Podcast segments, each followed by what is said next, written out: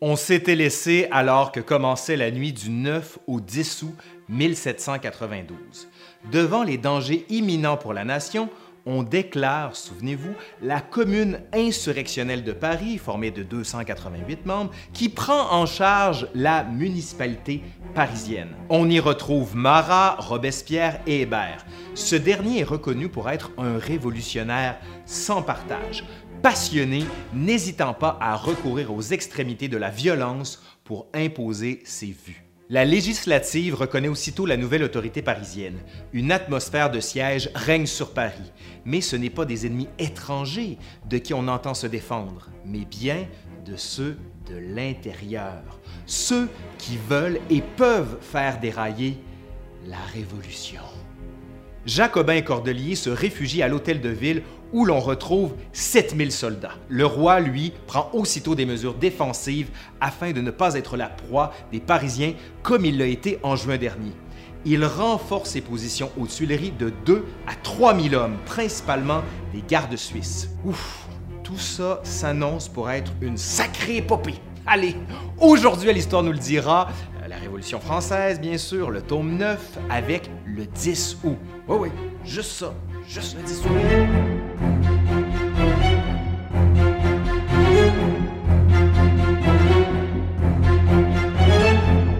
Dans la nuit, nous sommes maintenant le 10 août, bien sûr, je l'ai dit quatre fois avant, là, la monarchie n'a plus que quelques heures à vivre. Le tocsin sonne.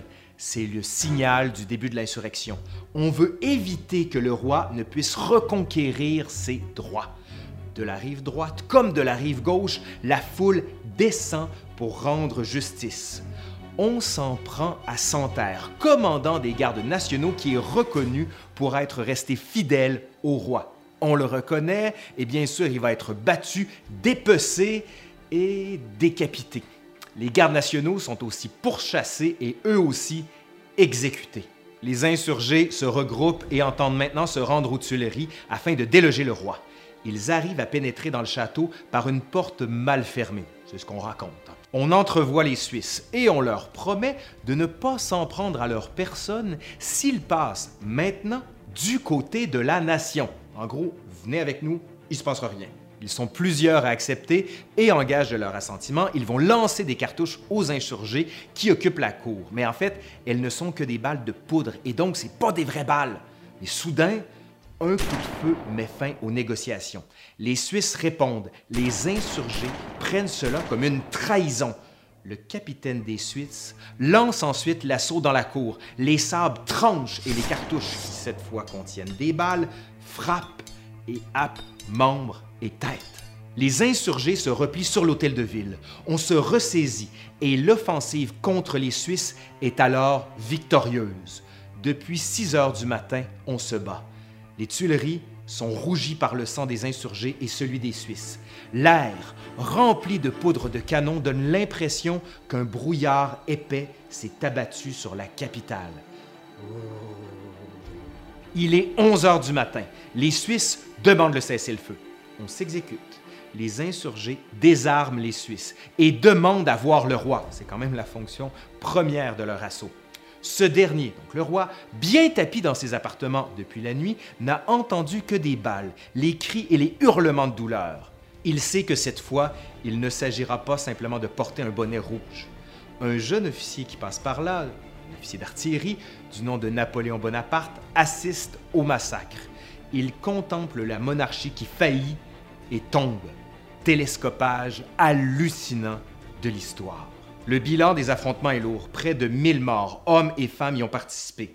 Descendu dans la cour, le roi fait maintenant face aux défenseurs désarmés et aux insurgés exaltés. Il n'a qu'un seul endroit où il peut se rendre, à la législative qui siège toujours de l'autre côté du jardin des Tuileries, à la salle du manège. C'est une petite promenade de quelques mètres qu'il a à faire. Une promenade dans des magnifiques bosquets dessinés par le grand jardinier qui était André le Nôtre. Une promenade sous le soleil de plomb en passant par l'allée centrale, refusant de se cacher sous le feuillage touffu des arbres. Hmm. C'est poétique, mais c'est quand même la fin. Il passe le bassin, sort du jardin et se dirige à l'Assemblée où les députés qui y siègent sont tiraillés entre la protection et la déchéance de cet homme, car ce n'est plus un monarque, c'est un homme qui se présente à eux, un homme, un mari, un père de famille. Mais au-delà de tout ça, c'est surtout un symbole que l'on veut attaquer. Et on le met aux arrêts et on l'emprisonne au temple. Son sort sera décidé plus tard. Oui, monsieur. Oui, madame. Le roi qui a quitté les Tuileries quelques minutes plus tôt n'a en fait que permis de faire une pause et de préparer les Suisses au sinistre sort qui les attend. Car, en effet, le roi parti, les insurgés entendent en découdre avec les défenseurs des Tuileries. C'est ce qu'on va appeler entre autres le massacre des gardes suisses. Les gardes suisses sont massacrés. Un témoin écrit à ce propos Les Champs-Élysées et les Tuileries sont couvertes de cadavres et de sang. Et ces cadavres nus, car le peuple les a dépouillés, sont un spectacle d'horreur dont je serai longtemps frappé. Il n'est pas de rue, je crois, qui n'ait vu pour le moins une tête promener au bout d'une pique. Le roi en prison, on assiste à une vacance du pouvoir, qui est pris en charge en partie par la législative et la commune insurrectionnelle de Paris. Cette dernière redistribue les 60 districts de la ville, dont 48 sections, qui vont toutes devenir des espaces de discussion et d'organisation politique. L'autorité de la commune est alors sans partage.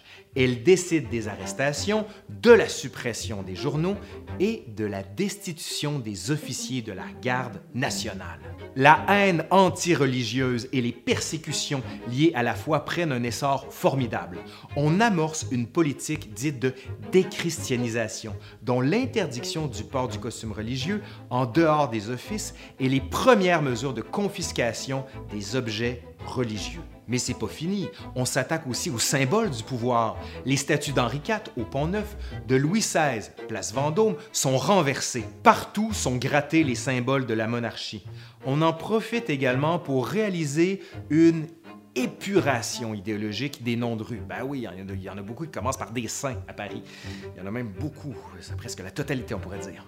On supprime ceux qui évoquent trop ouvertement la royauté ou la religion. Ce nettoyage débute en 1791 par le nom de Voltaire donné à l'exquis théatin. On honore d'abord les précurseurs de la Révolution, puis, à partir de 1792, on bannit le préfixe Saint qui sont grattés sur les inscriptions des rues. La rue Saint-Denis devient donc la rue Denis, la rue Sainte-Anne est renommée rue Helvétius et le pont Notre-Dame devient le pont de la raison. Un peu comme quand les Américains ont renommé les Freedom Fries pour dire les French Fries. Ouais, voilà. C'est un nouveau monde qui est en train de se construire. Mais ce qui se passe en France intéresse aussi les puissances étrangères. Mais ça, eh ben oui, déjà, hein, c'est pour une autre capsule. Allez, oui, si vous voulez être sûr de ne rien rater de cette chaîne, abonnez-vous ou laissez-moi un petit pouce par en l'air comme ça, ou encore un commentaire. Oui, pourquoi pas, juste en dessous, là, là, là. Ben, en fait, ben, en, bas, là, vous avez compris. Bon, je suis Laurent Turcot de l'Histoire nous le dira, et je vous dis bye. Je pense que c'est une bonne fin, ça, hein? C'est une bonne fin. Oui, je pense, oui, c'est une bonne fin.